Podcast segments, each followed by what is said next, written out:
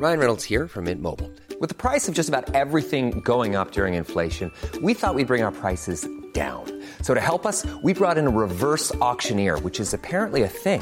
Mint Mobile unlimited premium wireless. Ready to get 30, 30, bit to get 30, bit to get 20, 20, 20, bit to get 20, 20, bit to get 15, 15, 15, 15 just 15 bucks a month. So, Give it a try at mintmobile.com slash switch. $45 upfront for three months plus taxes and fees. Promo for new customers for limited time. Unlimited more than 40 gigabytes per month. Slows. Full terms at mintmobile.com. C'est le rendez-vous tech, on est en janvier 2022, c'est l'épisode numéro 442, on va vous parler du Digital Services Act, on va faire un petit tour par Amazon et ses boutiques de vêtements, les lunettes de réalité augmentée de Google et peut-être même un petit peu de crypto et de NFT et remettre tout ça en question. Allez, c'est parti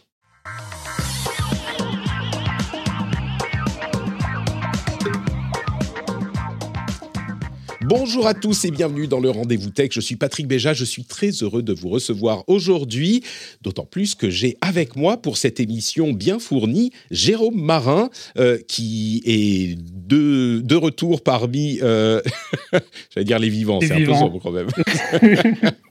ça va, ça n'a pas été trop dur la période euh, Covidée? Non, ça a été juste un peu fatigué, mais là ça va mieux. Donc, euh, le principal, c'est d'être en forme.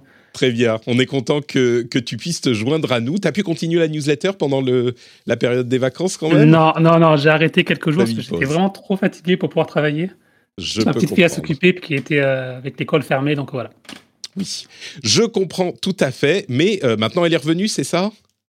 Ça y est, depuis hier. Très bien. Ouais. Bah, la newsletter Tech Café, euh, Café Tech plutôt, euh, que vous pouvez euh, retrouver notamment en allant vous regarder le compte Twitter Jérôme Marin SF de Jérôme. On en dira peut-être un petit mot tout à l'heure. En attendant, je voudrais aussi vous parler des gens que j'aime et les gens que j'aime. Bon, il y a ma famille, euh, il y a mes amis, il y a Jérôme et les autres co-animateurs des émissions que je fais, bien sûr. Mais il y a aussi et surtout des gens comme Doumbis, Loïc Lacombe, Toto Larico, Lionel Aubernon, Manu, Alexandre Rafalovitz, Salvi Photo, Uréakin, Julien Anthony, Octave, qui sont les gens qui soutiennent l'émission sur Patreon. Un grand, grand merci à vous tous et merci aussi aux euh, producteurs comme Stéphane Grégorissata et Franck Matignon. On vous remercie tous les mois et on remercie tous les patriotes. On en retire un tout petit mot en milieu d'émission. Euh, et puis aussi, si vous êtes patriote, vous aurez droit à l'after show. Je me dis que pour l'after show aujourd'hui, on va peut-être parler de comment on fait nos veilles tech. Euh, moi, je vous en parle de temps en temps et je me suis dit que peut-être certains auditeurs auraient des euh, idées intéressantes sur la manière dont ils font leur veille tech, en dehors du fait d'écouter le rendez-vous tech, bien sûr. Donc, euh, si vous êtes patriote au niveau 2, vous pouvez prendre part à cette discussion. Là, on est en live sur Twitch, bien sûr, comme tous les mardis midi, et on pourra avoir cette diffusion dans le flux privé des patriotes. Donc, tous les patriotes pourront l'écouter. Ma veille tech, c'est toi, Patrick. J'espère que vous aurez d'autres sources aussi, mais peut-être pas. Peut-être que ça sera la seule réponse et que ça flattera mon ego. Jérôme, j'ai fait une bêtise aujourd'hui en me réveillant. J'ai Euh, vu ça. tu as vu ça? C'était une bêtise publique en fait. Je me suis réveillé et j'ai tweeté un truc sur les NFT. C'était, je crois, pas une bonne idée. j'ai passé une, matinée très agitée. Euh, je voulais qu'on parle du Digital Services Act, mais ma matinée a été tellement chamboulée. Bien sûr, on va en parler dans un moment parce que c'est un, un- un- une législation qui est très importante pour le monde numérique, une législation au niveau européen. Mais avant ça, euh, je me suis dit qu'on allait parler un tout petit peu de euh, Bitcoin et de crypto et de blockchain et de NFT. Pas forcément comme on le fait régulièrement. Je sais qu'il y a plein de gens qui en ont un petit peu marre qu'on parle de ça tout le temps. L'idée, c'est pas de euh, redire ce qu'on a déjà dit.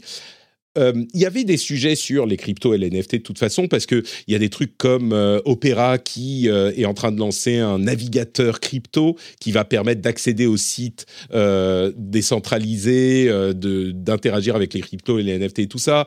Meta, et Facebook serait en train de travailler à l'intégration des NFT dans Facebook.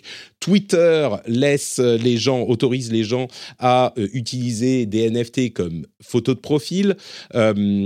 Il y a aussi d'ailleurs ce truc qu'on pourrait évoquer, le marché des crypto-monnaies s'est effondré euh, ces dernières... euh, ces dernières semaines. Euh, d'une manière générale, les crypto-monnaies sont, on va dire, à la moitié de leur valeur la plus haute de leur histoire. Donc, c'est une chute euh, hyper importante. Le Bitcoin, par exemple, est à 33 000 dollars aujourd'hui, alors qu'au plus haut, il était autour de 60 000. Euh, des pays, des, des, des 69 gens, même. 69, ouais, en, en, dessous de la moitié. Le, Salvador, par exemple, je pense qu'ils sont un petit peu dans l'embarras en ce moment, mais ça pourra peut-être remonter et c'est dû à des questions de taux d'intérêt qui changent, des, valeurs d'investissement qui sont plus ou moins intéressantes, euh, parce que le Bitcoin, aujourd'hui en tout cas, les guerres et, les crypto-monnaies en général sont plutôt des, valeurs euh, d'investissement euh, ou plutôt de, de, mise de côté d'argent. Donc évidemment, c'est une valeur comme une autre. Si d'autres deviennent plus ou moins intéressantes, bah, ça affecte son cours. Mais ce qui s'est passé, euh, c'est que, pour moi, hein, personnellement, c'est ça qui compte au final, c'est que le, fait que Twitter permette aux possesseurs de NFT d'utiliser leur euh, NFT, donc une image, hein, comme image de profil, a un petit peu explosé sur Twitter. Et euh, donc, c'est tout bête. Hein. Si vous avez acheté un NFT, parfois très cher, peut-être trop cher, et eh ben vous pouvez à l'utiliser comme image de profil de Twitter et votre image sera plus un cercle mais un hexagone. Donc c'est un petit peu genre regardez-moi, je suis spécial, euh, j'ai un NFT je suis sur Twitter. Il faut avoir l'abonnement Twitter Blue si je ne m'abuse, qui est disponible qu'aux États-Unis. Mais donc j'ai vu ça évidemment beaucoup de réactions moqueuses, euh, beaucoup de gens qui euh, en ont profité pour tomber sur les NFT en général. Et, moi, ce qui m'a marqué, ce que, j'ai peut-être pas très bien exprimé sur Twitter, et je suis un petit peu tombé dans le piège du, euh, post un petit peu troll qui ensuite dérape, euh, parce que tout le monde est énervé et tout le monde se met à crier, c'est que beaucoup de gens se moquent de l'idée de dépenser de l'argent dans les NFT. Et le, message que j'ai voulu faire passer en trollant un petit peu, c'était... Euh, bah, s'il y a certaines personnes qui sont contentes de dépenser de l'argent là-dedans, euh, la valeur d'une image euh, GIF ou ce que c'est, euh, enfin d'un GIF, d'un JPEG ou d'un PNG, c'est pas la valeur intrinsèque de la chose qui est évidemment nulle. de la même manière que la valeur d'une basket de marque, d'une Nike ou d'un sac Gucci, c'est ce que je disais dans le tweet, bah, dans le tweet, c'est pas la valeur intrinsèque de la matière et de l'utilité de l'objet. Il y a la question de la marque, il y a la question de l'envie qu'on en a. Et puis si on a envie de se faire plaisir en payant plus cher quelque chose qui objectivement n'a pas cette valeur financière, monétaire, eh ben, c'est le problème de chacun. Pourquoi ce, c'est chacun qui va décider si il ou elle veut acheter ce truc. Et si ça vous fait plaisir, la valeur du truc, c'est le plaisir que ça vous fait. Et donc, intrinsèquement, ça a une certaine valeur, euh, même si elle n'est pas tangible, cette valeur. Et donc, bon, je voulais euh, évidemment résumer tout ça en un tweet, euh, c'était pas facile. En plus, ça amène derrière tout le bagage de la crypto-monnaie, les problèmes des crypto-monnaies, tous les problèmes des blockchains, etc. Et ça a évidemment dérapé, il y a des gens qui ont commencé à s'énerver, moi je me suis un petit peu énervé en retour, enfin bref, tout ça, ça s'est calmé. Et on a fini par en tirer des discussions intéressantes. Et euh, un des éléments de discussion qui m'a paru les plus intéressants de euh, toute la discussion, c'était cette idée que, alors il y a des gens qui sont très très énervés et d'une manière générale, il y a des gens qui prennent des positions très fortes sur l'ensemble de ces technologies sans vraiment les comprendre parce que c'est dans l'air du temps de dire ah bah, les cryptos c'est pourri, euh, énergivore et en plus ça sert à rien et en plus bon ce qui sont des arguments tout à fait compréhensibles. Euh, clairement, l'un des gros problèmes de cet univers, c'est l'énergie que ça consomme. Dans un contexte où euh, la sauvegarde de l'environnement est primordiale, évidemment que ça compte. L'utilité n'est pas encore prouvée, mais donc il y a des gens qui, sans comprendre les technologies, vont condamner tout ça de but en blanc. Et se sentir obligés d'avoir une idée là-dessus, ce qui est un autre problème dont on pourrait, euh, dont on pourrait parler par ailleurs, mais il y a aussi des gens qui sont assez raisonnables et dont l'argument était, OK, on peut euh, être ouvert d'esprit, parce que moi, ce que je disais, c'est ces technologies, et c'est ce que je dis souvent dans l'émission, dans ces technologies sont intéressantes au niveau technologique, au niveau mathématique, euh, et peut-être que ça donnera un jour quelque chose, une chose à laquelle on ne pense pas aujourd'hui. Euh, de la même manière que euh, à l'avènement du web, on ne pouvait pas imaginer ce que deviendrait le web aujourd'hui. À l'avènement d'Internet, on ne pouvait pas imaginer tous les, services que ça rendrait, les problèmes que ça pose aussi. Mais donc il y a des choses peut-être qui vont être construites sur la base de ces technologies qui sont mathématiquement, cryptographiquement et technologiquement intéressantes. Peut-être que ça va arriver et on ne saura pas, personne ne sait, ni les experts du domaine, ni les gens qui les critiquent, personne ne sait ce que ça pourra donner. Et donc certains me disent, OK, soyons verts, mais là, euh, la blockchain et les crypto-monnaies, ça existe depuis 10-15 ans maintenant, ça commence à faire longtemps, et ça n'a toujours rien donné d'utile. Peut-être qu'on pourrait disputer l'idée que euh, ça n'a rien donné d'utile. Euh, je crois qu'on pourra tomber d'accord sur le fait que le potentiel révolutionnaire peine à se faire voir ou en tout cas euh, les aspects positifs ou intéressants ne sont pas évidents. Ça, sur ce point, je pense que les gens raisonnables tomberont d'accord, euh, même si je suis sûr qu'il y a des gens qui euh, sont des experts et qui te diront, oui, il y a tel et tel élément qui se passe, les choses sont en train d'évoluer, mais Bon, ça fait quand même 10-15 ans. Donc, après ce long monologue, je me retourne vers Jérôme. Et la question que j'ai envie de te poser, Jérôme, qui est pour moi la question vraiment intéressante, vraiment un petit peu nouvelle dans tout ce débat dont on parle régulièrement, est-ce que au bout de 10 ou 15 ans, on a le droit, ou même peut-être est-ce qu'il est temps de déclarer la technologie blockchain, c'était peut-être intéressant, mais au bout de 15 ans, si ça n'a rien donné, et vu tous les problèmes que ça pose, peut-être qu'il est temps de déclarer de manière euh, sans équivoque que, bah non, c'est pas utile, ça sert à rien, ça pose que des problèmes, donc c'est une euh, technologie qu'il faudrait peut-être, je ne sais pas si la conclusion serait qu'il faudrait évacuer ou je sais pas quoi, mais déclarer qu'elle est mauvaise, slash inutile, slash euh, néfaste. Jérôme, tu as deux heures. tu me mets en position délicate? non, non. Euh, non, mais après, moi, je pense qu'il faut quand même dissocier tout le côté crypto-monnaie et, le, côté blockchain. C'est la blockchain, c'est la technologie qui, permet aux cryptos d'exister. Euh, alors moi, je rentre pas dans le débat est-ce que les cryptos c'est bien, est-ce que les NFT c'est bien? Euh, moi personnellement, j'en ai pas euh, et ça m'intéresse pas forcément. après, le côté sur la blockchain, c'est vrai que beaucoup d'entreprises, en tout cas, je pense par exemple à IBM. IBM aujourd'hui communique énormément sur la blockchain parce qu'il y a des, y a des des usages concrets sur euh, la traçabilité, par exemple, des aliments. Aujourd'hui, avec la blockchain, on est capable ou on pourrait être capable de savoir exactement d'où vient tel aliment qu'une personne a mangé qui n'était pas bon et qui a. Voilà, il y a plein de choses comme ça qui sont à faire. C'est vrai qu'on euh, a peut-être un peu du mal à voir, nous, en tant que euh, journalistes ou en tant que grand public, les applications un peu concrètes de, de, cette technologie. Ça ne veut pas dire que la technologie n'est pas bonne. Après, le, fait qu'elle soit utilisée pour le Bitcoin, euh, pour les cryptos et que ça, d'autres ça engendre notre problème, ça c'est une évidence, il ne faut pas le nier. Euh, mais ça ne veut pas dire que la technologie sous-jacente, elle, est mauvaise, en fait. C'est un, petit peu mon argument, ouais. C'est un petit peu mon argument. Euh, et vraiment, au niveau mathématique, la technologie est, est assez révolutionnaire. Enfin, c'est un truc, c'est un petit peu comme le chiffrement, en fait. c'est un truc auquel personne n'avait pensé avant et qui, qui, change la manière de penser à ce genre de choses. Mais moi aussi, j'ai pris l'exemple de la traçabilité des, choses, dans le transport notamment, que ce soit les aliments ou le transport tout court, ou les médicaments, tout ça. Mais IBM, ils ont leur projet de blockchain depuis quoi 5 ans? Euh, Et bon, c'est peut-être très cool de pouvoir tracer les aliments, mais est-ce que c'est le seul exemple de truc où on se dit ouais ok bon là ça peut être utile euh, parce que les promesses de tout ça c'est quand même décentralisation répartition des pouvoirs des, des, des, pouvoirs et des richesses. Enfin il y a tu vois donner accès à n'importe qui à des outils ou des moyens euh, qui étaient réservés à certains qui euh, avaient justement déjà des moyens. Si de tout ça ne ressort que bah, c'est une sorte de euh, moyen de liste de, qui permet de savoir euh, de manière infalsifiable euh, comment ont voyagé les aliments. Ok, c'est peut-être cool, mais est-ce que c'est tout ça pour ça, quoi? C'est l'exemple que je donne aussi, hein, souvent, celui-là, mais est-ce que c'est pas le seul? Mais, mais, je pense que non, il y a, d'autres choses. Les smart contracts, par exemple, aussi. Moi, je pense que, en fait, le, le, débat sur la blockchain, enfin, on a dissocié dans le. Parce qu'on parle tellement des cryptos, on a on a euh, parce que la blockchain, c'est, enfin les cryptos, c'est vraiment une petite partie de la blockchain finalement. La, c'est la, partie visible, c'est la partie dont tout le monde parle, et c'est la partie qui fait qui fait les gros titres parce qu'il y a des il y a des, des, sommes qui s'envolent ou que ça se casse la gueule.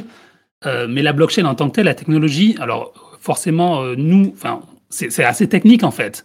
Et donc, du coup, c'est pas quelque chose qu'on va utiliser tous les jours, c'est pas quelque chose qu'on va voir tous les jours, mais en termes de logiciel qui un jour sera partout dans les magasins, qui sera partout chez les assureurs, les choses comme ça, euh, moi, je pense que ça, ça arrivera en fait. Aujourd'hui, c'est plus une question est-ce que euh, de, de, de, bâtir la technologie, d'avoir une puissance de calcul suffisante, et puis d'avoir une adoption aussi. C'est toujours lent en fait d'adopter des nouvelles technologies dans des entreprises sur des choses assez comme ça, comme ça là. Donc moi, je pense qu'il faut. Enfin, les, NFT, les, les, cryptos, c'est d'un côté, la blockchain, c'est de l'autre, en fait. Et c'est peut-être pas la.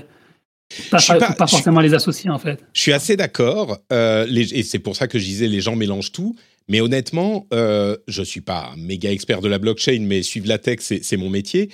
J'ai du mal après, parce que là encore, la blockchain, si je suis complètement honnête, la blockchain existe depuis presque 15 ans, bah, j'ai du mal à en voir les applications concrètes, utiles, euh, au-delà de euh, cette idée de tracer les aliments. Et peut-être que mm. celle-là, elle est super utile. Mais euh, quand quelqu'un me dit, OK, gardons un esprit ouvert, mais est-ce qu'au bout de 15 ans, il n'est pas temps de se dire, eh, je suis pas si sûr que ça J'avoue que je suis bien obligé, en, parce que j'ai cet esprit ouvert en, beaucoup de choses, en presque tout, j'espère, je suis bien obligé de me dire, bah ouais, au bout de 15 ans, mais, et en même temps, ok, je vais me faire un tout petit poil mais c'est l'avocat du diable de l'avocat du diable. Donc c'est un peu compliqué, mais les écrans tactiles, par exemple, ça a pris 20 ans à donner quelque chose d'intéressant. Euh, L'inception d'Internet, le DARPANET, c'était les années 70. Le, enfin, il y a plein de technologies qui peuvent mettre. C'est pas en six mois ou en un an qu'on va qu'on va avoir un résultat intéressant. Ça peut mettre 15 ans, 20 euh, ans à arriver. Mais bon, même la blockchain, ça fait 15 ans, quoi. Donc, euh, je sais pas, je m'embrouille moi-même dans mon avocat du diable. Je ne suis pas très efficace comme avocat du diable. Bon, on n'a pas de réponse, hein, Jérôme. Je... Bon, on, a, on a échoué à avoir une conclusion. C'est pour ça que le débat continue. Mais ce, que, que euh, ce à quoi m'aura servi cette longue discussion sur Twitter, c'est peut-être mettre un tout petit, me, me permettre, grâce après, au-delà des, des, énervements et parfois des euh, montées de ton, c'est me mettre un tout petit euh, changement de, perception du sujet avec cette question de bah ouais, ça fait quand même 15 ans, donc c'est quand quoi? Euh, parlons plutôt du coup du Digital Services Act, euh, qui est euh, un élément de législation européenne qui vise à réguler un petit peu bah, les services numériques, hein, comme son nom l'indique, et qui englobe énormément de choses différentes je crois que c'est difficile de résumer ce que ce qu'est le DSA parce que vraiment il y a plein d'éléments qui, ont été un petit peu fourrés dans cette législation pour je vais pas dire remettre au pas, mais en tout cas euh, mettre un petit peu d'ordre dans les services numériques dans leur ensemble. Et donc ça touche à plein d'aspects des services numériques. Donc je vais vous en lister quelques-uns, et puis on peut euh, en discuter évidemment. Ça touche évidemment à la publicité, la publicité ciblée, qui ne pourra plus se faire en fonction de choses comme l'orientation sexuelle ou la religion. Euh, on ne peut pas non plus suivre du tout les, euh, les enfants. Donc euh, les mineurs ne peuvent plus être ciblés sciemment par les services de publicité.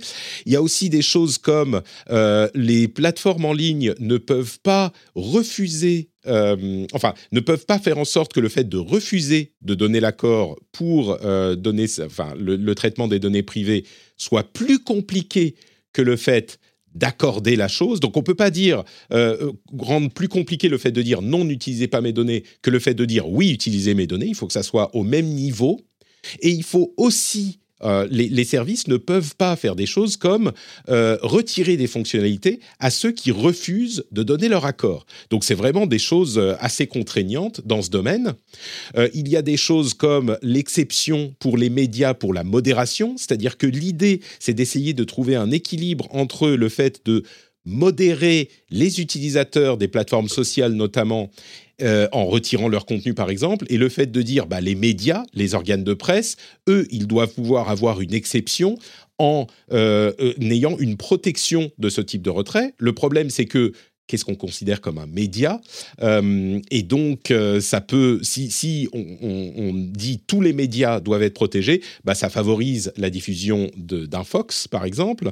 Et donc, le compromis qu'ils ont trouvé, c'est de dire bah, les plateformes doivent prendre en compte le, la charte des droits fondamentaux, y compris le euh, droit à la liberté d'information et la liberté des médias. Donc, c'est pas contraignant, mais ils l'ont inscrit dans, le, dans le, la loi. C'est un petit peu difficile de trouver cet équilibre. Il y a des choses sur la traçabilité des utilisateurs que je vais laisser de côté, mais il y a aussi les dark patterns.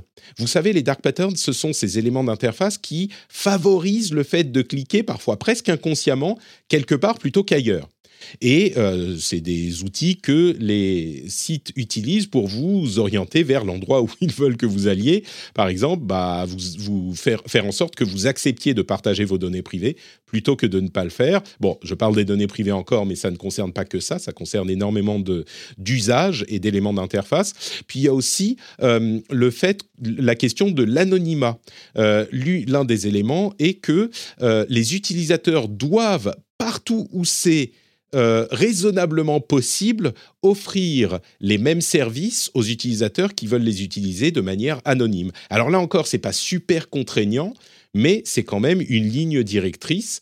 Euh, et de la même manière un petit peu que le RGPD, euh, le, RGPD c'est en anglais, non? Si, je sais plus.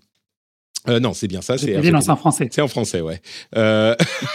donc de la même manière que le RGPD, il y a des règles un petit peu floues, mais il y a de quoi contraindre les sociétés avec, euh, je crois, 6% euh, d'amende, 6% de leurs euh, revenus mondiaux maximum.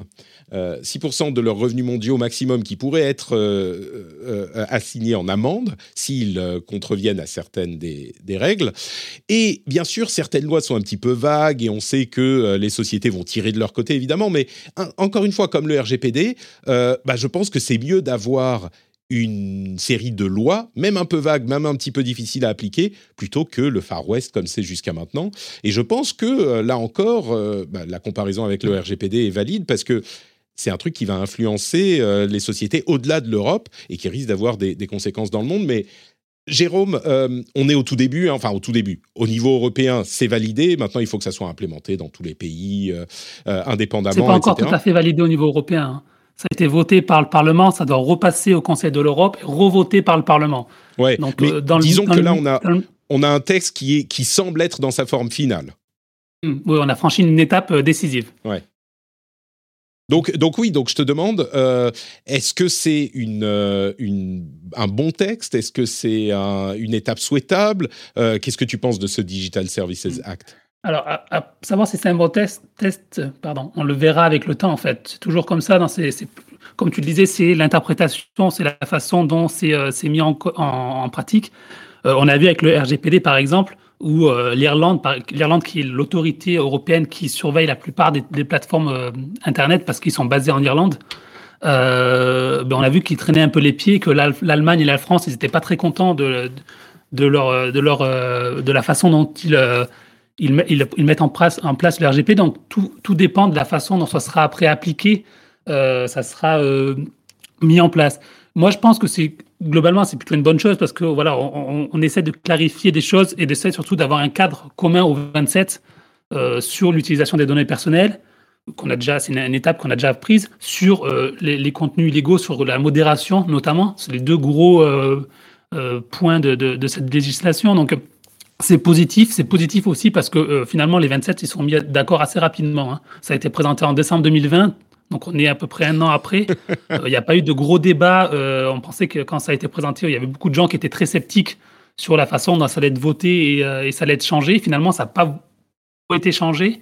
Donc il y a vraiment une volonté, une politique qui est positive en fait de se dire, mais voilà. Alors après, certains vont dire qu'on va trop loin euh, et que c'est trop contraignant, euh, il faut bien se préciser que euh, c'est seulement les plateformes qui ont plus de 45 millions d'utilisateurs qui sont concernés. Donc c'est pas une nouvelle une, nouvelle startup qui va se lancer qui va être contraignée, qui va être contrainte par ces lois, oui. contraintes voilà, par ça. Donc, c'est vraiment 45 millions d'utilisateurs, c'est quand même des grosses entreprises, donc elles ont les moyens de, de, faire les efforts nécessaires pour être en, en, en, conformité avec ce texte. Donc, moi, je pense que c'est plutôt positif. Et il faut bien souligner aussi, donc là, on parle du DSA, il y a un deuxième acte, un deuxième volet qui s'appelle le DMA Digital Markets Act. Lui, c'est plus un volet économique qui va changer la façon dont on pense la concurrence et on pense les monopoles en Europe euh, à l'heure d'Internet, qui là aussi euh, a été voté, qui est encore plus révolutionnaire pour moi en tout cas, parce qu'il va, il va, va, changer beaucoup de choses dans la, façon dont euh, les entreprises, les grosses entreprises seront capables de, racheter d'autres entreprises, seront capables de mettre en, place telle et telle pratique avec une certaine euh, latence, parce que jusqu'à présent, ça prend beaucoup de temps. Euh, Lorsqu'on qu on soupçonne quelqu'un d'être anticoncurrentiel, ça prend des années et des années. Là, on va mettre en place des règles du jeu. Donc, je pense que c'est bien d'avoir des règles du jeu pour les 27 euh, et qui définissent un cadre où tout le monde sait, voilà, où on peut euh, comment dire, c'est plus facile d'aller lutter contre des, gros, des grosses entreprises parce qu'on aura tous les mêmes règles du jeu en fait. Bah justement, ce, ce, DMA, moi je t'avoue que je l'ai moins suivi. Est-ce que tu peux nous dire dans les grandes lignes ce qu'il euh, propose? Mmh. Alors le DMA, c'est euh, l'idée du DMA, c'est qu'aujourd'hui quand on a euh, par exemple Google, il y a des, des, enquêtes et des, des plaintes auprès de l'Union européenne. la façon dont ça marche aujourd'hui, c'est un concurrent de Google n'est pas content, on va voir la Commission européenne, par exemple Yelp, où euh, va voir la Commission européenne, dit oui, regardez, Google, ce qu'ils font, c'est pas bien. Il y a une enquête, donc ça prend un an ou deux. Il y a une deuxième enquête, ça reprend un an ou deux. Il y a une amende, il y a des, des appels, il y a la Cour de justice européenne qui est, euh, qui, qui, est saisie. Juste pour donner un exemple, Google Shopping, ouais. l'enquête de Google Shopping, c'est 2015. La Cour de justice européenne vient juste de donner son, son premier verdict. Il y a un appel encore, ouais. donc c'est même pas fini encore, six ans après. L'idée du DMA, c'est de changer ça. C'est-à-dire aujourd'hui, au lieu d'attendre qu'il y ait un comportement anticoncurrentiel, on va euh, définir ce qui est concurrentiel et ce qui n'est pas. Par exemple, ce qui n'est pas concurrentiel, c'est de donner un, traitement préférentiel à ses propres services. Par exemple, sur euh, Apple, par exemple, sur iPhone, pourquoi euh, Google Music peut être mis en, application par défaut Google Maps et pas, Apple Music et Apple Maps peut être mis en application par défaut et pas les autres pourquoi Amazon peut utiliser les données qu'elle collecte sur sa marketplace pour savoir quels sont les produits qui marchent et mettre en avant ses propres produits ou alors euh, comment elle peut mettre en avant les, les, les, euh, les, vendeurs qui utilisent son service de logistique. Voilà, il y a plein de choses comme ça en fait mmh. où on essaie de dire euh, tout ce qui est anticoncurrentiel ou qui n'est pas juste en tout cas, qui aujourd'hui, pour montrer que c'est anticoncurrentiel, ça prend des années, on va le définir clairement et dire voilà, ça c'est interdit désormais. Alors il y aura toujours des parades, il y aura toujours ça, mais au moins c'est un cadre où on dit voilà, il y a ça, ça, ça et ça, c'est interdit. Et donc, si vous êtes un nouvel acteur, vous pouvez essayer de vous battre avec ces, euh, ces grosses entreprises. Oui. C'est pas facile. Hein. Personne ne dit que ça va changer euh, la face du monde euh, du jour au lendemain. Mais en tout cas, ça, donne, ça laisse une chance, en fait. C'est assez intéressant parce qu'aux États-Unis, on a aussi cette volonté aujourd'hui de revoir un peu mmh. la définition de ce qui est concurrence monopolistique ou déloyale à l'ère de l'internet à l'ère d'aujourd'hui au jour d'aujourd'hui. Mais c'est vrai que les règles de la concurrence ont été établies euh, pour un monde qui était différent. Et donc euh, il, il, est peut-être temps de les redéfinir un petit peu. Et c'est ce que font et, et, ce à quoi pensent les Américains et, et clairement les Européens et, aussi. et clairement l'exemple qu'il qu qu montre le mieux c'est WhatsApp en fait. WhatsApp et Instagram. Mmh. WhatsApp et Instagram quand ils ont été rachetés par Facebook ça a été autorisé par toutes les autorités de la concurrence parce que dans les règles actuelles, il n'y a aucune raison de le bloquer en fait. Parce que les règles, Sauf en fait. Euh, Vas-y, pardon, fini. Les règles aujourd'hui, ça prend. Donc, on prend un marché. Donc, par exemple, WhatsApp, Instagram, WhatsApp et Facebook, on dit voilà, sur la le marché de la messagerie, est-ce que vous avez une position dominante? Non. À l'époque, WhatsApp et Messenger, ce n'était pas une position dominante. Il y avait d'autres services, il y a d'autres services. Il y avait des SMS à l'époque. Donc, on ne le refuse pas et ça, c'est des règles historiques. En fait, on regarde la position du marché actuel pour faire une euh, pour, pour, prendre une décision. L'idée, c'est de dire voilà, est-ce qu'on va essayer de se projeter sur ce que ça peut utiliser, ce que mmh. ça peut faire. Et aujourd'hui, quand on voit par exemple what, euh, Facebook qui veut racheter tous les studios de, de réalité virtuelle, aujourd'hui, les autorités de la concurrence, elles peuvent pas dire non. Si on passe dans cette idée, est-ce que demain Facebook, parce qu'ils ont acheté toutes les entreprises de réalité virtuelle aujourd'hui, va devenir un acteur ultra dominant, là, on va pouvoir bloquer. Et donc, en fait, c'est un changement de règles, un changement de. Mmh. Et il faut, il, faut, il faut que ce soit euh, mis en place, en fait, parce que c'est dans les lois, il y a des textes et. Euh... L'idée, l'idée, effectivement, est plus de regarder est-ce que vous êtes en train de racheter un concurrent futur? Un potentiel concurrent futur pour le, le, faire disparaître ou l'absorber avant même qu'il n'ait une chance de devenir un concurrent. Euh, je crois que clairement, ce genre de philosophie s'applique très bien à, à ce qu'on connaît aujourd'hui. J'ai un tout petit, un tout petit, euh, une toute petite pointe d'avocat du diablerie qui se demande si c'est pas établir des règles pour une situation très spécifique qu'on connaît aujourd'hui, mais est-ce que ça voudra dire que ça rendra certaines choses un petit peu plus compliquées à l'avenir? Bon, je ne vais pas élaborer, mais c'est clairement un tout petit élément dans l'ensemble. Je pense que c'est une c'est une meilleure approche que ce qu'on a aujourd'hui. Donc euh. C'est ce que certains disent sur le RGPD, par exemple. Ils disent que le RGPD, c'est un frein pour les Européens, pour les entreprises européennes, parce que c'est tellement contraignant que ben, euh, on peut, on n'est pas, on, on peut pas se battre sur le même, euh, le même pied d'égalité. Ouais, sur, sur ces histoires de start-up, par exemple, l'une des critiques qu'on pourrait euh, donner, euh, et que feraient certains VC, j'en suis sûr, c'est bah oui, mais si on rend plus difficile le rachat d'une petite start-up par un gros acteur, euh, bah ça va enlever de la motivation aux gens de faire des startups. Parce que la plupart des startups se font racheter et c'est comme ça qu'ils font leur sortie. On pourrait opposer à cette idée aussi le fait que, bah oui, mais si vous ne faites pas racheter, peut-être que vous pourrez être, vous, demain, euh, l'un de ces gros acteurs. Alors, il n'y aura pas de la place pour tout le monde, mais euh, ça peut quand même être une motivation aussi. Enfin bref, c'est une discussion intéressante. Je crois que ce qui est clair, c'est que euh, le changement de point de vue sur tout ça. Enfin, même pas que c'est pas, pas, une question de point de vue, c'est que les règles euh, qu'on a aujourd'hui ont été héritées, comme je le disais tout à l'heure, d'un monde qui a changé, donc elles sont plus tout à fait adaptées. Et je crois que dans l'ensemble, j'ai pas vu, au-delà de ce qu'on ce qu'on évoquait et ce qu'on peut dire euh, qui est assez classique, hein, euh, j'ai pas vu de, grosses critiques euh, sévères, encore moins que pour le RGPD par exemple. Ce qui me surprend, mmh. Est-ce que ça veut dire que euh, ils ont fait plutôt un travail euh, correct? Est-ce qu'ils sont dans l'air du temps euh, et qu'ils ont fait des choses qu'on attendait, qu'on voyait venir? Je suis surpris de ne pas voir plus de critiques et pas plus de bruit autour de ces, de ces lois. Bon, elles ne sont pas encore votées en finale, comme tu le disais, et puis après, il faudra les implémenter dans les différents pays, mais je suis un peu surpris. Non, c'est vrai qu'ils ont, il y a eu du lobbying bien sûr à, Bruxelles, mais après c'est, euh, je pense qu'ils le voyaient venir aussi. Enfin, l'Europe a été assez, le, processus était assez clair quoi. Ça fait des années qu'on sait que ça va arriver. Euh, donc ils ont eu le temps de s'habituer, ils, ont, ils, sont, ils sont allés chercher sur des petits, euh, des petits détails, des petits. C'est toujours, et toujours c'est l'application en fait qui va faire la différence en fait. Donc c'est peut-être là où ils vont plus se battre que sur le, le, texte en lui-même. c'est peut-être quand ça va être implémenté dans les différents pays où tout à coup ça va faire des scandales. Euh, bah écoutez, on a aussi euh, Amazon qui fait des magasins de, vêtements euh, dont je voudrais vous parler. On a Google qui fait des, casques de réalité virtuelle, enfin augmentée, le Galaxy S22 qui a été préannoncé.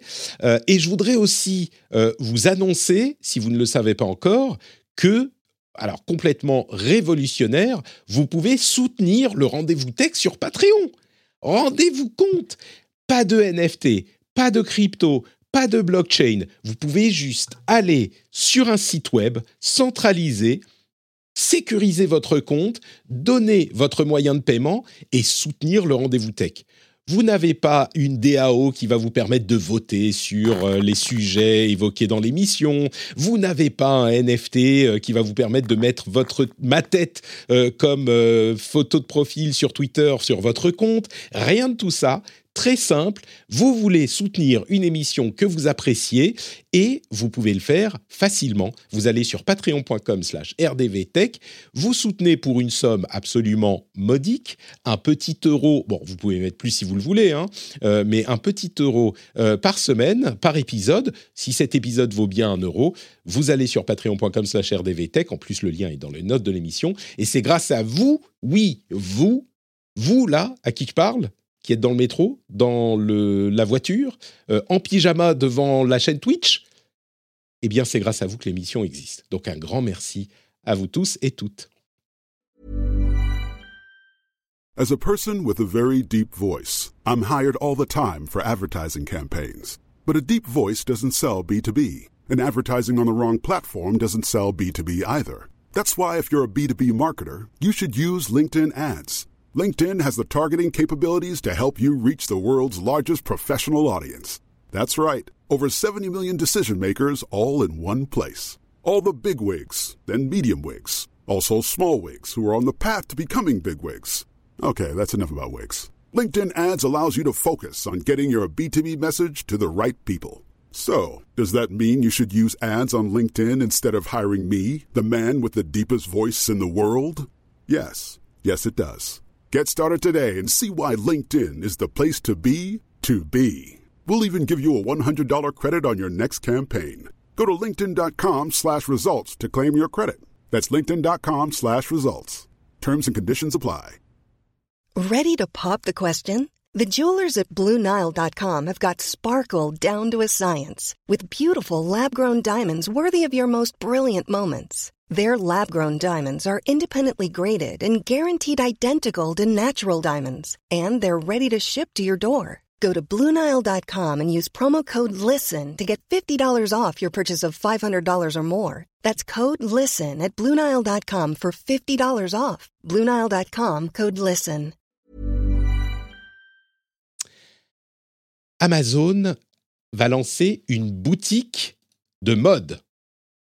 Est-ce que est-ce une blague? Est-ce une... Alors, c'est pas la première fois qu'Amazon euh, fait un- une boutique physique. hein. On, on- on connaît notamment Amazon Now, ou c'est Amazon Now, oui, je crois, euh, qui est une boutique où Amazon il y a Go. pas de Go. Amazon Go. C'était presque la même chose. Euh, Ah Amazon Plus, Amazon Max, euh, Amazon Go, tout à fait, la boutique où il y a plein de caméras et pas de, de, de caissier ou de caissière. Là, c'est Amazon Style et c'est hyper malin ce qu'ils font. Euh, ils font une boutique où on va acheter des vêtements et en gros, la boutique, c'est un petit peu un showroom numérique en ce sens que euh, un des exemples que donne euh, l'article de GeekWire que j'ai trouvé parlant, vous pouvez aller dans la salle, euh, dans la salle d'essai, comment la salle de, comment on dit ça en français, the changing room. Cabine Ouais. d'essayage. Voilà, la cabine d'essayage, j'en perds mon français, la cabine d'essayage, et vous pouvez commander d'autres vêtements à partir de votre smartphone ou même sur l'écran qui est dans la cabine d'essayage pour, euh, si vous voulez, essayer d'autres choses, si ça vous va, si ça ne vous va pas, etc. Je trouve ça hyper malin parce qu'en en fait, le truc qui est le plus compliqué à essayer quand on est dans une boutique en ligne chez Amazon, bah, c'est les vêtements. On doit les commander, les essayer, les renvoyer. On veut pas, enfin, c'est pas pratique, c'est pas la meilleure expérience possible. Donc, s'il y a un truc à faire, à transformer en boutique physique, c'est bien un truc de vêtements. Et savoir amener leur, euh, leur euh, expertise numérique avec les apps et les écrans et, la, la la patrickisation, hein, la practification, c'est ça le terme français, euh, du, de l'expérience. On n'a même pas besoin de bouger de la cabine d'essayage et on appuie, il y a les trucs qui arrivent. Eh ben, c'est plutôt malin parce que c'est, ça. en plus, ça leur donne plein de données sur ce qu'on aime, ce qu'on n'aime pas, évidemment. Euh, est-ce que tu irais utiliser euh, Amazon Style euh, pour choisir tes vêtements, Jérôme? Je crois que je suis pas forcément la cible euh, particulière. Mais non, c'est intéressant. Après, Alibaba le fait déjà en Chine. hein. C'est ce concept de. Alors, pas aussi poussé qu'Amazon, mais ce concept de miroir, en fait, où on peut essayer des habits. non, après, comme tu le disais, Amazon, ils ont. il faut bien voir qu'Amazon, c'est. Donc, ils sont arrivés en. On va tout mettre en ligne, en fait. Et, euh, et ils se rendent compte, en- au bout d'un moment, ils se sont rendus compte qu'il y avait des choses qu'on achetait moins en ligne ou, ou qui c'était moins facile d'acheter en ligne. Les habits, par exemple. Il y a un autre, un autre projet qu'ils ont, alors il y a beaucoup de rumeurs, mais ça n'a jamais été fait, c'était l'électroménager. Euh, voilà, l'électroménager, il y en a, c'est quand même plus difficile de l'acheter en ligne. Donc, euh, il y avait ces projets d'avoir des, chaînes, des, magasins d'électroménager. Euh, on le sait, ils ont, euh, ils ont et, ça, ça rentre vraiment dans, le, dans le, la, philosophie de l'entreprise de- d'Amazon, c'est de dire on est une entreprise technologique, on n'est pas un e-commerçant. Et donc voilà, on met en place, on met euh, en avant notre technologie pour révolutionner le commerce. Et l'une des façons, c'est d'avoir cette, euh, cette boutique physique pour utiliser vos habits, euh, enfin pour, uti- pour essayer ses Pour habits, essayer, oui, commander ses habits. pour de vrai.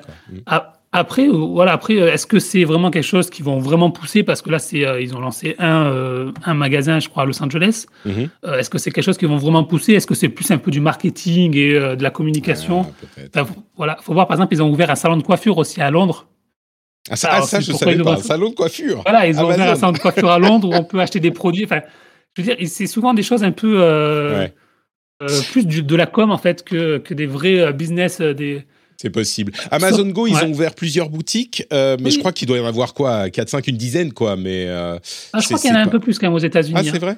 Ça a commencé à Ouais, il me semble que. Ouais, alors, et ça, là aussi, c'est pareil. À chaque fois, il y a des rumeurs qui vont vraiment avancer mm. sur ça et vraiment se.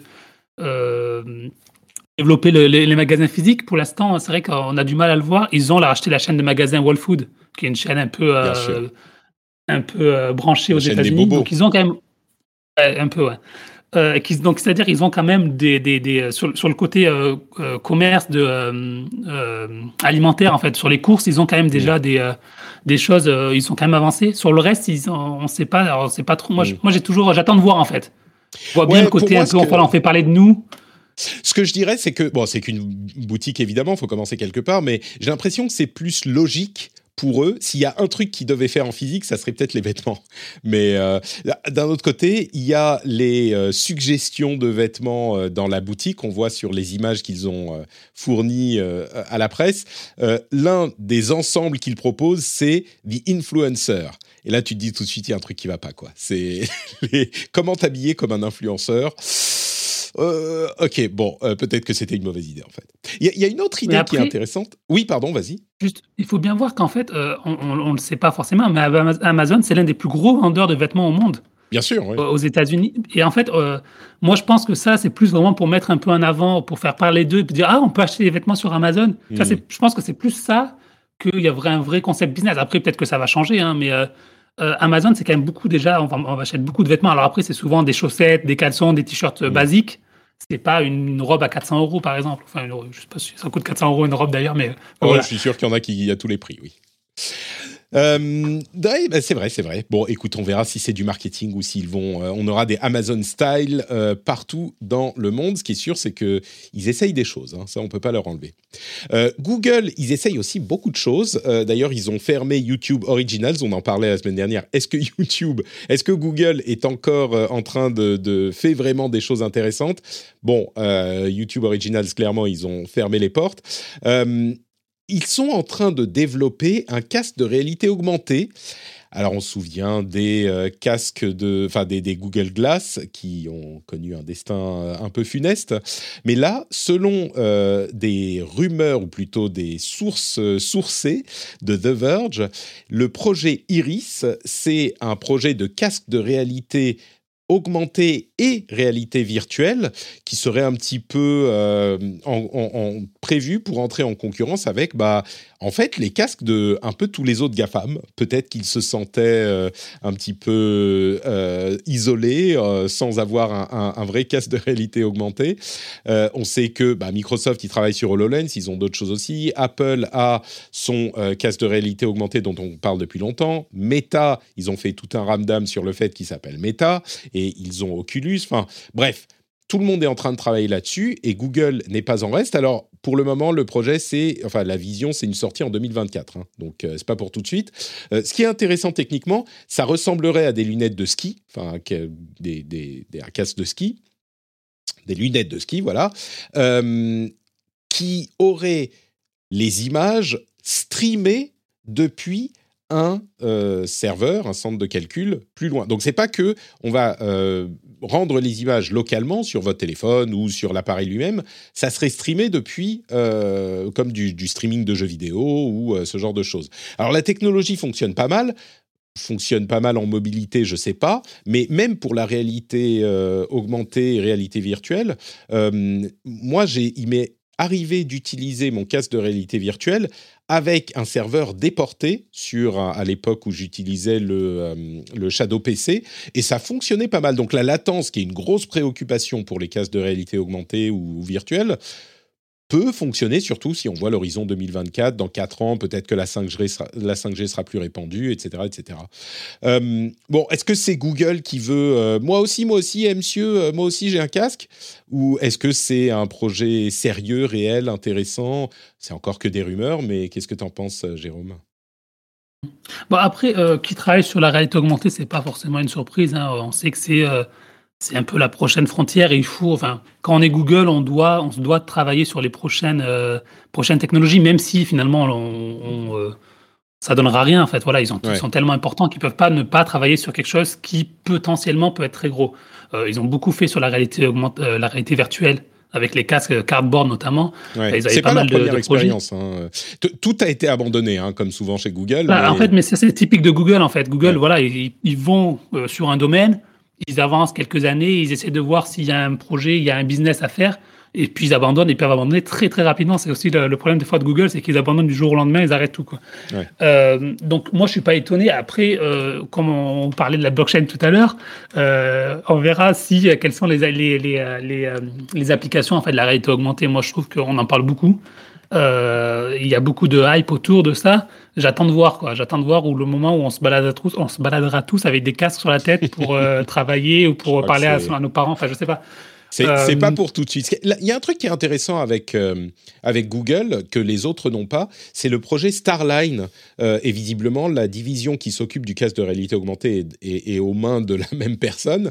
Le projet Starline, c'est leur euh, conférence, salle de conférence en fait virtuelle, ultra haute résolution, genre qui reproduit presque de, manière ultra réaliste la personne dans un petit peu dans une fenêtre que vous regardez euh, en face de laquelle vous êtes assis. Donc vous avez l'impression de voir vraiment la personne et l'expérience est différente. Et la réalité, et on parle beaucoup de photoréalisme euh, depuis la fameuse conférence de, de Zuckerberg, et c'est des trucs qui sont à un horizon 5-10 ans, hein, c'est pas ce qui existe aujourd'hui. Mais j'ai trouvé ça intéressant que les deux projets euh, soient un petit peu et des, des, des, passerelles, le projet Starline et leur projet euh, Iris de réalité augmentée. Bon. On verra, on verra ce, qui, on verra. ce que ça donne, c'est vrai.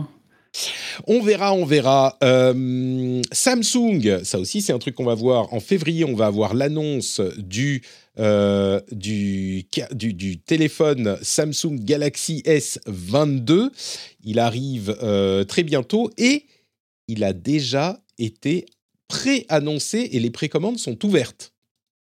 Euh, c'est pas la première fois. Hein. Euh, Samsung a déjà fait ça par le passé. Ils font des pré-annonces de leurs produits et ils permettent aux gens de précommander un truc qui n'a pas encore été annoncé. Alors, ce qu'ils disent sur le S22, euh, c'est que ça sera le téléphone de série S le plus remarquable jamais créé. OK?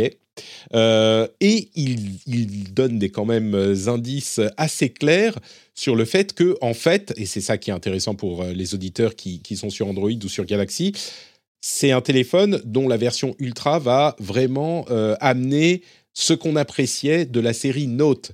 En gros, le stylet sera intégré au téléphone, au moins pour sa version Ultra. Euh, et donc, ça sera un petit peu le Galaxy S et le euh, Note qui seront euh, fusionnés en un seul produit en fonction de la déclinaison de l'appareil. Donc en gros, il y aura un, un, stylet dans le Note au moins Ultra. Bon, on attendra. Dans le S Ultra. Oui, c'est ça. Dans le S. Oui, oui, c'est qu'est-ce que j'ai dit. Le S, bah, c'est le, le, S22 Note. Ultra. Quoi. En fait, il faut rappeler aussi que le Note, je crois qu'il n'y en a pas eu cette année. Ils, avaient, ils ont décalé Tout la sortie fait. à cause d'un problème de de composants. Donc peut-être que euh, est-ce qu'il y aura une fusion entre les deux euh, entre les deux marques? Ah bah le, on pense que ouais. le ah tu veux dire que ça serait un Galaxy Note euh, Galaxy S Note? Peut-être. C'est pas plus con que Galaxy S Ultra hein. donc peut-être. Euh, quoi d'autre? Les euh, le, le Pays-Bas on en parlait la semaine dernière ils sont pas contents avec ce que fait Apple, la manière dont Apple implémente euh, l'autorisation aux applications de dating euh, d'utiliser d'autres moyens de paiement. En gros, c'est intéressant parce que la semaine dernière, on disait euh, ah bah ils vont faire un petit peu ce qu'ils veulent, mais ça contrevient à l'intention de la loi du côté d'Apple, notamment avec le fait qu'ils allaient prélever une commission sur les paiements qui sont faits même en dehors de leur système de paiement à eux. Et bon, ça, on peut le comprendre, mais c'était le montant qui était un petit peu en question. Alors là, les euh, officiels euh, euh, des Pays-Bas n'ont pas parlé spécifiquement de la question de la commission. Peut-être que le montant n'est pas encore connu. Mais en gros, ce qu'ils ont dit, c'est c'est trop compliqué à implémenter, c'est pas et c'est pas dans l'esprit de la loi. Donc soyez gentils, vous revoyez votre copie. Euh, on vous met une amende, je crois que c'est 5 millions euh, d'euros. Ça, hein. C'est ça. Et ça augmente euh, à, de 5 millions chaque semaine, jusqu'à ce que. Et ça peut atteindre 50 millions d'euros, jusqu'à ce qu'Apple se mette en accord avec la, avec la loi. Donc, c'est pas tant pour. Bon, d'une part, c'est intéressant que euh, les autorités aient dit à Apple non, non, mais attendez, euh, c'est pas ce qu'on vous a dit. Même si sur le papier, techniquement, en tirant un peu les cheveux, ils étaient en accord, c'était pas en accord avec l'esprit. Et donc, je me demande ce que ça aura comme conséquence sur la question de la commission. Euh, et du montant de la commission sur les paiements faits en dehors du système de l'App Store. Je pensais que c'était intéressant à mentionner.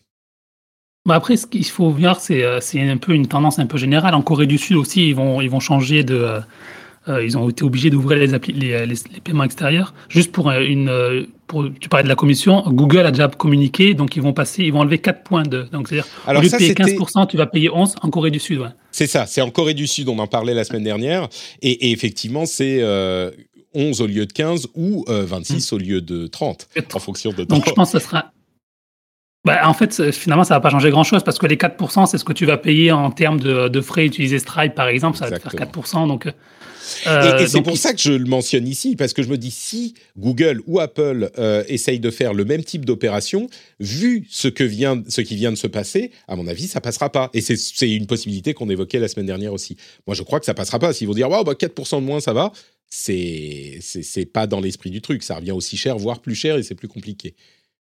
Donc, Je sais pas, franchement, je sais pas. Parce que tu vois, euh, sur le, quand ils ont été jugés là, avec euh, Epic aux États-Unis, ils ont été donc. euh, je pense qu'on en a, vous en avez déjà parlé beaucoup. Bien donc, sûr, mais euh, la juge a dit à Apple est quand même doit toucher une commission parce qu'ils fournissent un service à, aux, euh, aux- aux développeurs d'applications. Donc, c'est logique qu'ils payent une commission. Alors, est-ce que c'est 30%, est-ce que c'est 25%, est-ce que c'est 20%, 15% Elle, elle n'a pas dit, mais l'idée qu'il va falloir toujours payer, euh, je pense que ça, ça va rester. Après, la, la- la question, c'est comment Apple sait ce que chacun doit payer, en fait, puisque ça Bah, passe plus par Apple. Je crois que ah, ah, bah ça c'est déclaratif et je pense que c'est donc, euh, c'est oui mais mais c'est c'est la question du pourcentage de la nouvelle commission. Je crois que encore une fois les gens raisonnables seront d'accord sur le fait qu'ils peuvent demander une commission oui parce qu'il y a quand même un service qui est fait comme le disait euh, la juge euh, Gonzalez. Mais la, la question du montant de cette commission, si elle, il est si élevé que ça rend la chose plus compliquée euh, de passer par un autre système de paiement, bah, ça va à l'encontre de la loi. Et à mon sens, ça, ça passerait pas. Mais bon, écoutez, on verra. En tout cas, ce que vient de faire, euh, ce que viennent de faire les, les autorités, euh, j'allais dire néo-zélandaises, les, les autorités des Pays-Bas, euh, me laissent penser que, bah oui, effectivement, ça passerait pas. Ils les rappelleraient à l'ordre. Mais là, on, on revient à ce qu'on disait sur le DMA tout à l'heure, mais ils peuvent mettre 50 millions d'euros d'amende. Apple, c'est le maximum qu'ils peuvent lui donner à Apple. Ouais. 50 millions pour Apple, ils vont pas changer. Enfin, je veux dire, il n'y a pas d'incitation euh, financière, enfin, de, de punition financière pour Apple. Donc, et là où on arrive aux limites en fait de la- des textes actuels, c'est qu'ils disent, bah, tant pis, on paye 50 millions par an. Si on paye 50 millions par an et que ça nous permet de pas changer, parce que ça peut faire boule de neige, en fait, c'est ça le problème. Donc, euh, Alors, c'est quand Voilà, même 5, donc, euh, millions, 5 pili- millions par semaine. Euh, jusqu'à 50 millions Jusqu'à maximum. 50 millions, ouais. Hmm, Donc, tu veux dire 50 donc millions, 50. mais tu, tu crois que ça serait chaque année Euh, C'est pas si c'est chaque année, mais même, même si c'est chaque année, c'est rien 50 millions Ouais, pour ouais. Apple. Donc, Non, c'est sûr. qu'ils disent- Je crois que je, je crois que ça les ferait réagir quand même pour une question d'image et puis une question de, Mm. tu vois. Enfin bon, c'est sûr que s'ils pouvaient demander euh, 6% des revenus euh, mondiaux, ça changerait un petit peu les choses. Mais Euh, la chronologie des médias est en train de changer. Euh, la chronologie des médias, c'est pourquoi je dis la chronologie? Je sais pas. La chronologie des médias, c'est évidemment euh, cette euh, règle qui veut que les films vont sortir à différents moments sur différentes plateformes.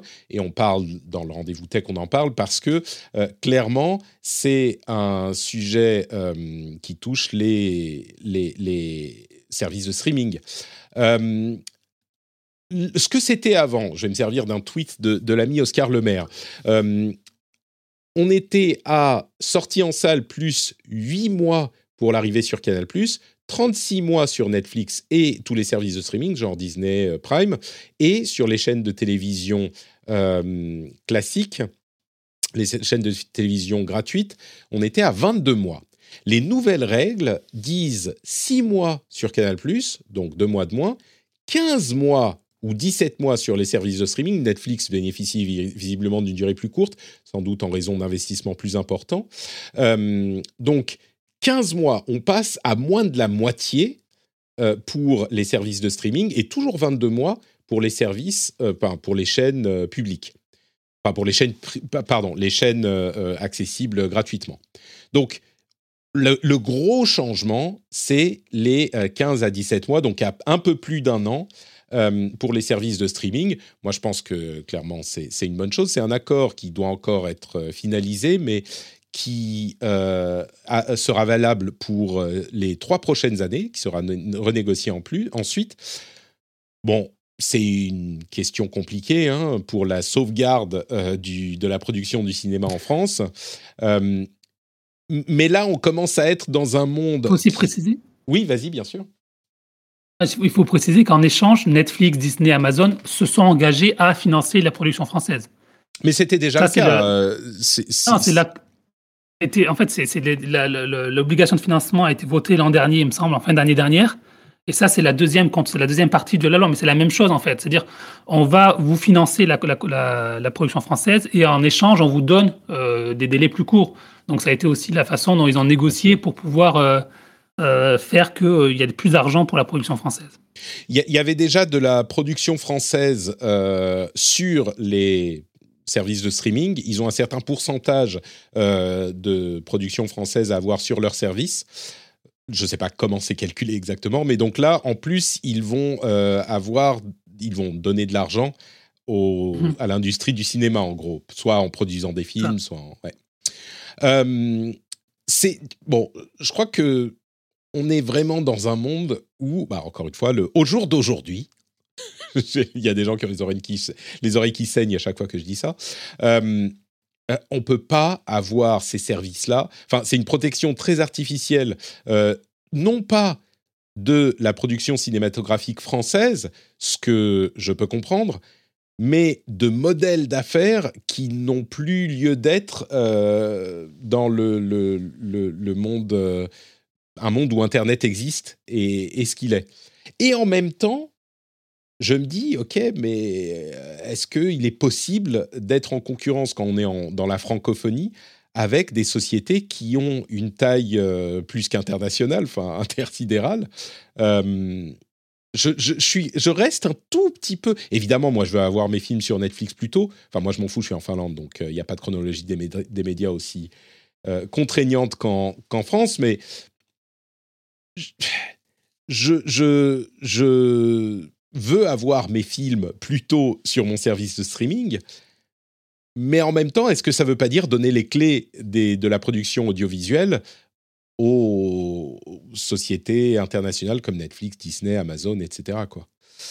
Je sais pas. Est-ce qu'il est bah possible, en gros, est-ce qu'il serait possible pour des sociétés comme Canal+, TF1, M6 de, de rivaliser avec ce genre de, de, de boîte? Clairement non, mais après, enfin, tu vois, aux États-Unis, il n'y a pas de chronologie des médias. Enfin, il y, a des règles qui sont négociées par les cinémas eux-mêmes. Donc, les grosses scènes de cinéma peuvent négocier avec tel studio de cinéma euh, des fenêtres d'exclusivité. Et finalement, le, moi, je trouve que le système, il n'est pas meilleur en fait. Euh, là, au moins, il y a des règles qui sont claires. Euh, voilà, c'est 6 mois, c'est 15 mois. Alors c'est peut-être euh, embêtant pour certaines personnes qui veulent voir leur film plus tôt, mais au moins il y a des règles et tout le monde, euh, tout le monde est sur le même pied d'égalité. Il n'y a pas un gros producteur qui peut négocier des meilleurs accords avec telle telle chaîne de cinéma et avec telle plateforme. Là, c'est clair. On, dit, bah, voilà, on, protège les cinémas, on protège euh, les ventes de DVD, même si je pense qu'il n'y en a plus beaucoup. On, protège, on protège Canal+, aussi les chaînes de télévision payantes, qui financent. Il faut bien dire que les chaînes de télévision françaises ont un pourcentage de chiffre d'affaires obligatoire pour préacheter les films. Donc si on leur dit euh, demain vous allez euh, payer pour le cinéma français, mais votre film vous n'allez plus avoir en exclusivité, par exemple Canal+, l'avantage de Canal+, c'est qu'ils l'ont avant tout le monde. Si demain tu payes plus, ils ont plus ça, bah, quel est l'intérêt pour Canal+ de payer en fait? Donc le cinéma français va, il y aura plus de, forcément de cinéma français. Alors après, on peut dire que forcément, ça ne sera pas forcément une grande perte, certains diront ça, mais moi je pense que c'est quand même, euh, il y, a, un moment où protéger un peu la culture, et c'est vraiment ce qu'on, voilà, le, côté de l'exception culturelle qui avait été négocié à Bruxelles. Euh, moi, je pense que c'est assez important finalement. Hmm. C'est, oui, il y aurait, y aurait tout un débat à voir là-dessus. Dans la chatroom, dans la chatroom, on nous dit c'est champagne au CNC dans leur hôtel particulier du 16e depuis. C'est, c'est pas faux. J'ai travaillé dans le cinéma, j'ai, parfois parlé de, de, la mafia des cahiers des cinémas. Il y a, un petit peu de, ça. Il y a aussi le fait que, euh, bah, malgré tout ce qu'on dit, et peut-être le fait que le cinéma français produit des films qui ne font pas beaucoup d'argent, bah, le cinéma français existe encore dans le monde, euh, ce qui n'est pas forcément le cas d'industries de, de, pays euh, à taille comparable. Et, c'est très certainement parce que cette industrie est, est, férocement protégée par, par les administrations. Donc, bon. Et comme toutes les règles sur la musique aussi, la chanson aujourd'hui, la chanson française existe encore, alors que dans d'autres pays, il n'y en a plus quasiment, parce que c'est que des, des, productions anglo-américaines, enfin anglo-saxonnes. Bon, si on pouvait trouver un moyen de faire ça et d'avoir les films sur Netflix au bout de 4 mois, ça serait quand même pas plus mal. Parce qu'au bout d'un moment. Mais après, tu sais, les films sur Netflix, c'est souvent les, producteurs qui veulent pas les vendre. Hein. Ça arrive souvent aujourd'hui. Euh, Hmm. Si tu regardes le catalogue en France de Netflix, il y a très très peu de films français. Euh, tout le, catalogue ancien, il n'est pas sur Netflix, alors qu'il pourrait, il est plus au cinéma. Quoi. Il pourrait le mettre. C'est juste qu'il n'y a pas d'accord forcément avec Netflix. Il n'y voit pas forcément un intérêt euh, de payer pour ça aussi. Mhm. Ce qui est un petit problème. Euh, vous vous souvenez que le contrôle parental et le contrôle parental pour les sites anti-porno a été voté par l'Assemblée et un des effets pervers, potentiel, euh, j'utilise pervers avec euh, euh, parcimonie comme terme, mais l'un des, effets pourrait être que bah, ça rend plus difficile la vente de PC sans OS. En fait, ce que demande cette loi, c'est que au lancement d'un appareil, il soit affiché l'option d'activation de contrôle parental. Or, les PC, pour qu'il y ait cette option, bah, il faut qu'il y ait un OS quelque part qui vous affiche ça. Alors pour les appareils mobiles, c'est pas trop problématique. Pour les euh, ordinateurs, bah, les ordinateurs qui sont vendus sans OS inclus, bah, ils peuvent pas faire ça. Alors, euh, c'est clairement une intention, enfin un effet euh, qui n'était pas voulu par la rédaction de la loi, donc ils vont sans doute amender ça, mais c'était intéressant à, noter parce que c'était un effet qu'on n'avait pas attendu. Après, il y a tout un débat à avoir sur euh, le, contrôle parental lui-même euh, sous cette forme, mais on l'aura peut-être un autre jour. On parlait de, musique à l'instant. Euh, est-ce que tu sais combien d'abonnés à des services de streaming de musique il y a dans le monde? Je dirais 523,9. 523,9 abonnés, ça fait pas beaucoup pour tous les artistes du monde. Millions, pardon. Ah, ah, d'accord, ok, très bien. Oui, oui, oui. Euh, exactement, mais tu as, tu as une connaissance du milieu de, de la tech absolument. J'ai accès aux notes de l'émission aussi, c'est pour ça. 523,9 millions. Euh, je trouve ça assez intéressant. Ça, c'est les chiffres de, de, de l'année dernière. Hein. Euh, on est au, au, deuxième trimestre 2021. Euh, Spotify 30%, Apple et Amazon ont, 15% chacun, Tencent Music 13%, euh, YouTube Music 8%, etc., etc. On a NetEase, qui est une autre société chinoise là-dedans, 2% pour Deezer, euh, etc. On a quand même 10% d'autres. Hein. Il y a des, concurrents quelque part. mais je trouve ça intéressant de noter. Ça veut dire que j'imagine qu'essentiellement l'écoute de la musique, au-delà de YouTube avec des clips vidéo qui rapportent euh, par la pub, mais essentiellement les revenus de la musique hors pub se font par ces abonnements et ils sont, j'imagine là encore, en moyenne à une dizaine d'euros. Donc 500 millions, ça fait ben, 5 milliards euh, d'euros euh, ou de dollars de revenus par mois. Euh, pour l'ensemble de l'industrie de la musique, pour les revenus euh, d'abonnement. Je trouve que c'est un chiffre qui est intéressant à avoir en tête. 5 milliards de revenus pour tous les artistes du monde euh, tous les mois. Alors évidemment, il y a les plus connus qui prennent le plus, le, plus grand montant. Hein. et puis la question que j'aimerais savoir, à laquelle j'aimerais avoir une réponse, c'est combien revient effectivement aux artistes et non pas combien revient aux plateformes, euh, ça je pense qu'on peut imaginer que ça sera autour de 30%, mais plutôt combien revient aux labels et aux producteurs. C'est ça pour moi la, grande, grande question, le partage entre artistes et euh, leur maison d'édition. Ça, c'est le chiffre qui donnerait une bonne vision de la chose. Mais donc 500 millions, on va euh, dire, c'est pas mal. Quand même de plus en plus de, enfin, d'artistes de, qui s'auto-éditent sur cette plateforme, en fait. Alors après, est-ce que c'est une bonne, une bonne idée ou pas? Parce qu'il y a tout le côté promotion et des choses comme ça Mais, euh, mais c'est aussi possible en fait. Et c'est vrai que Spotify, de plus en plus, essaye de, euh, de nouer des deals directement avec les artistes, justement pour couper euh, la part qui revient, au, qui revient aux maisons de disques en fait. Alors, tu sais, c'est assez intéressant. Oui, bien sûr, tout à fait, tu as raison. Spotify, d'ailleurs, Spotify, entre parenthèses, ils sont euh, un petit peu dans la tourmente avec le podcast de Joe Rogan, euh, qui, est, qui est visiblement. Euh, je ne sais pas si on peut aller jusqu'à dire qu'il est anti-vax, mais il est. Je, parce que je ne l'écoute pas moi-même, mais clairement, il a diffusé des, des informations. fausses sur son podcast, qui est le podcast le plus écouté au monde. Et, Spotify l'a payé pour avoir l'exclusivité sur la plateforme. Mmh. Donc il y a une grosse question qui se pose sur est-ce qu'ils devraient faire quelque chose? Ils ont payé très très cher, on a parlé de 100 millions de dollars, quelque chose comme ça. Euh, enfin bref, bon, ça c'est Spotify et les podcasts. Euh, mais l'auto-édition, c'est un sujet qui est hyper intéressant et j'imagine que pour la musique, c'est quelque chose qui compte aussi. Mais euh, il y avait un article de, sur le jeu vidéo je vais essayer de vous retrouver, euh, une analyse sur le marché du jeu vidéo qui avait été tweetée par euh, la brillante Chloé Wattier, il y a quelques, je vais, je vais vous le retrouver ici, qui montre le nombre de jeux édités sur la seule plateforme Steam l'année dernière. Il y en avait plus de 11 000, presque 12 000 jeux qui sont sortis sur la plateforme. Alors, L'essentiel d'entre eux, c'est euh, des jeux qui sont auto-édités, qui sont euh, des jeux de très mauvaise qualité. Mais ce qui est intéressant à noter, attendez que je retrouve ça, euh, c'est la proportion des jeux entre, enfin, le rapport entre la somme qu'ils rapportent et le fait qu'ils aient un éditeur ou non. Et on voit que les 500 plus importants, parmi ceux qui ont vendu plus de 500, 500 copies, enfin 500 qui ont fait plus de 500 ventes, eh ben l'immense majorité ont un éditeur ou euh, sont publiés par un éditeur. En gros, ce que ça veut dire, c'est que bien sûr les créateurs de contenu indépendants euh, existent et bon, j'en sais quelque chose, euh, mais dans de nombreux cas, la présence d'un éditeur et de quelqu'un qui va s'occuper du marketing, etc., c'est encore plus important qu'avant, peut-être, peut-être pas plus encore plus, mais c'est très important parce que, étant donné que la possibilité de créer est, plus facile que dans toute l'histoire du monde, créer et diffuser, c'est hyper facile, bah, il y a une telle abondance de production qu'on est, euh, pour, pour se, se faire connaître, on est évidemment obligé d'avoir quelqu'un qui connaît ce métier et qui va le faire. Alors, euh, je disais tout à l'heure, euh, j'aimerais bien savoir combien ils prennent euh, ces salauds de producteurs.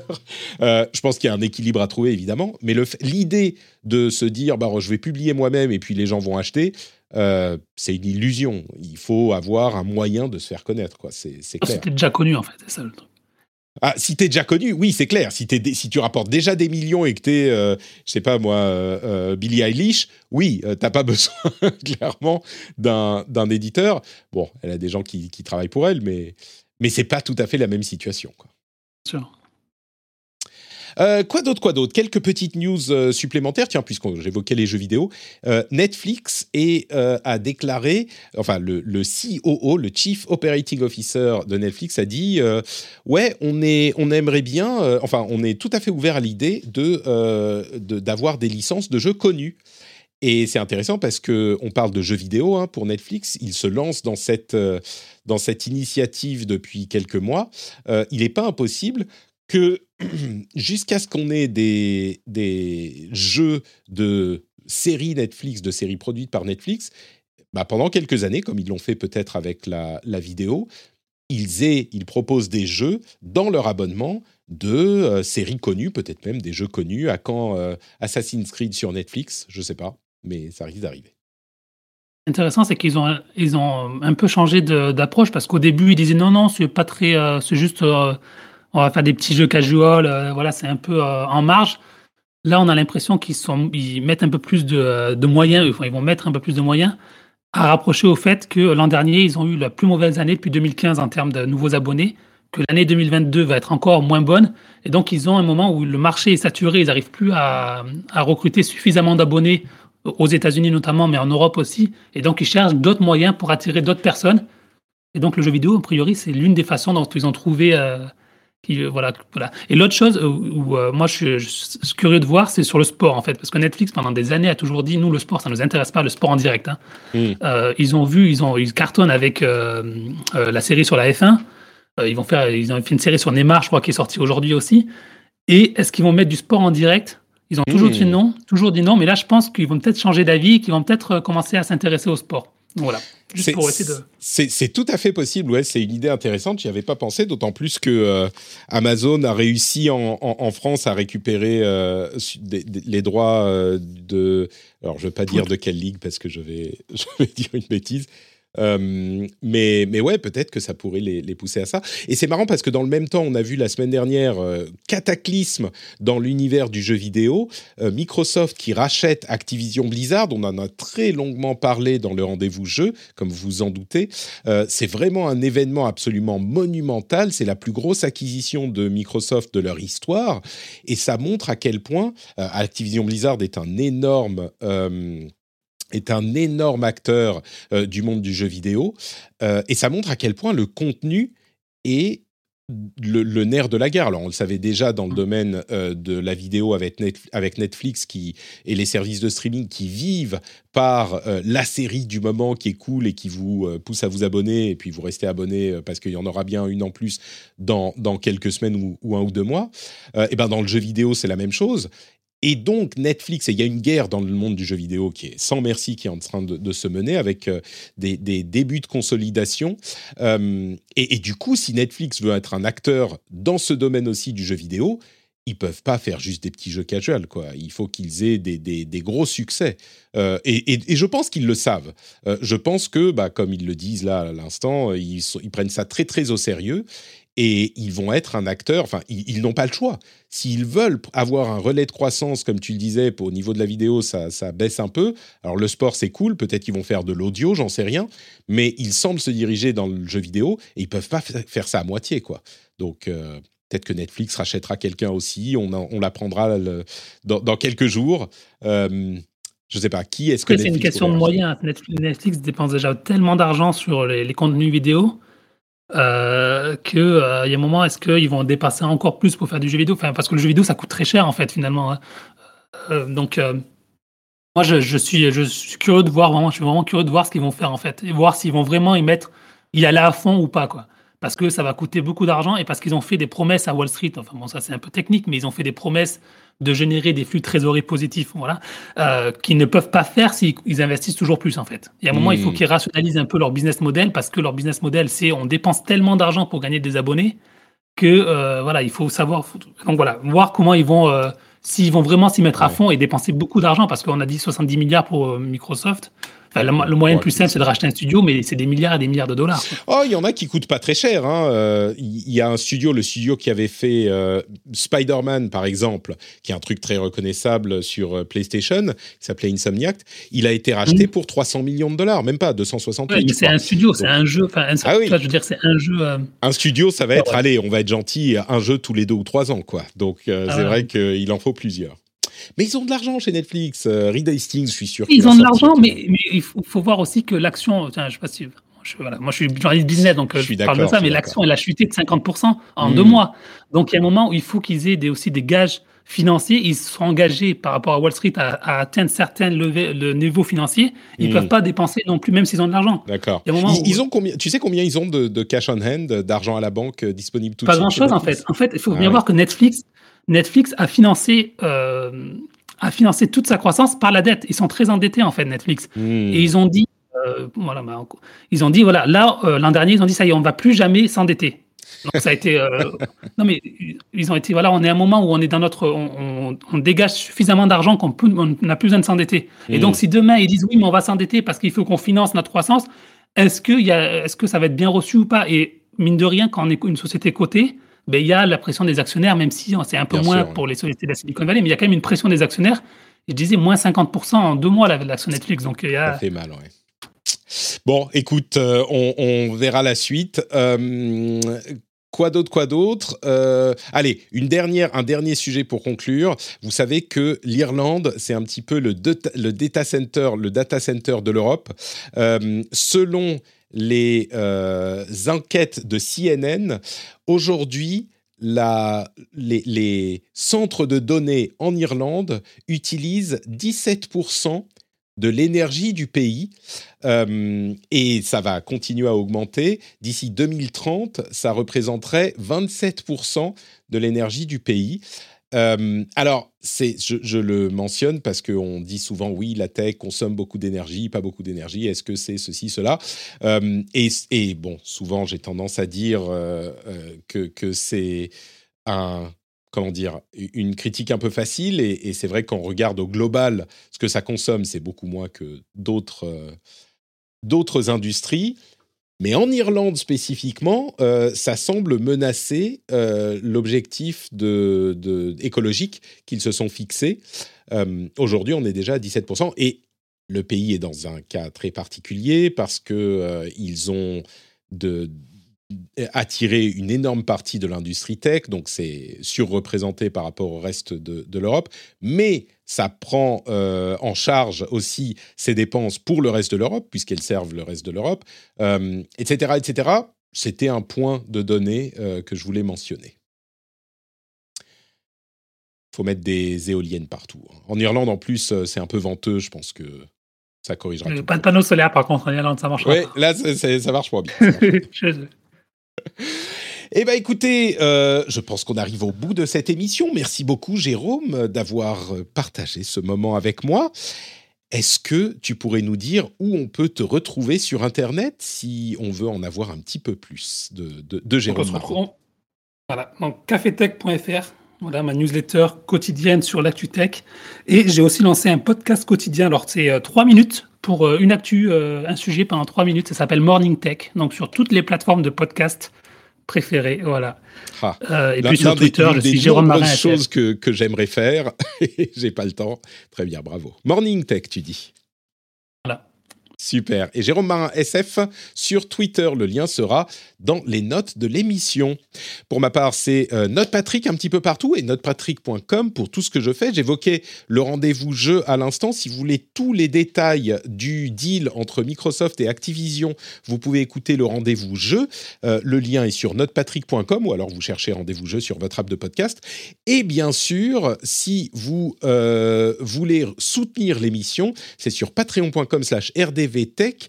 Vous pouvez devenir un patriote et avoir tout plein de bonus super cool en plus du plaisir incroyable de soutenir une émission que vous appréciez. Et vous aurez également l'after show. Et cet after show qu'on va faire aujourd'hui, ça sera donc sur le sujet comment vous, faites votre veille tech. Est-ce qu'elle se est-ce qu'elle se passe sur euh, Twitter, les réseaux sociaux, uniquement par les podcasts, uniquement avec Patrick et bien sûr Jérôme et sa newsletter formidable. Euh, et est-ce que vous allez, euh, je sais pas, sur des sites web lire avec vos yeux des lettres qui forment des articles? On va en parler dans un instant pour les gens qui soutiennent l'émission et puis pour tous les autres. On se retrouve dans une semaine pour un nouvel épisode. Je vous remercie d'avoir été là et à très très vite. Ciao ciao.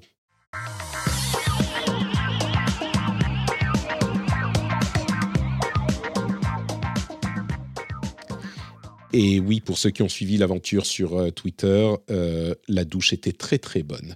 Quatre ou cinq jours sans eau courante, je peux vous dire que c'est pas marrant. Merci à tous.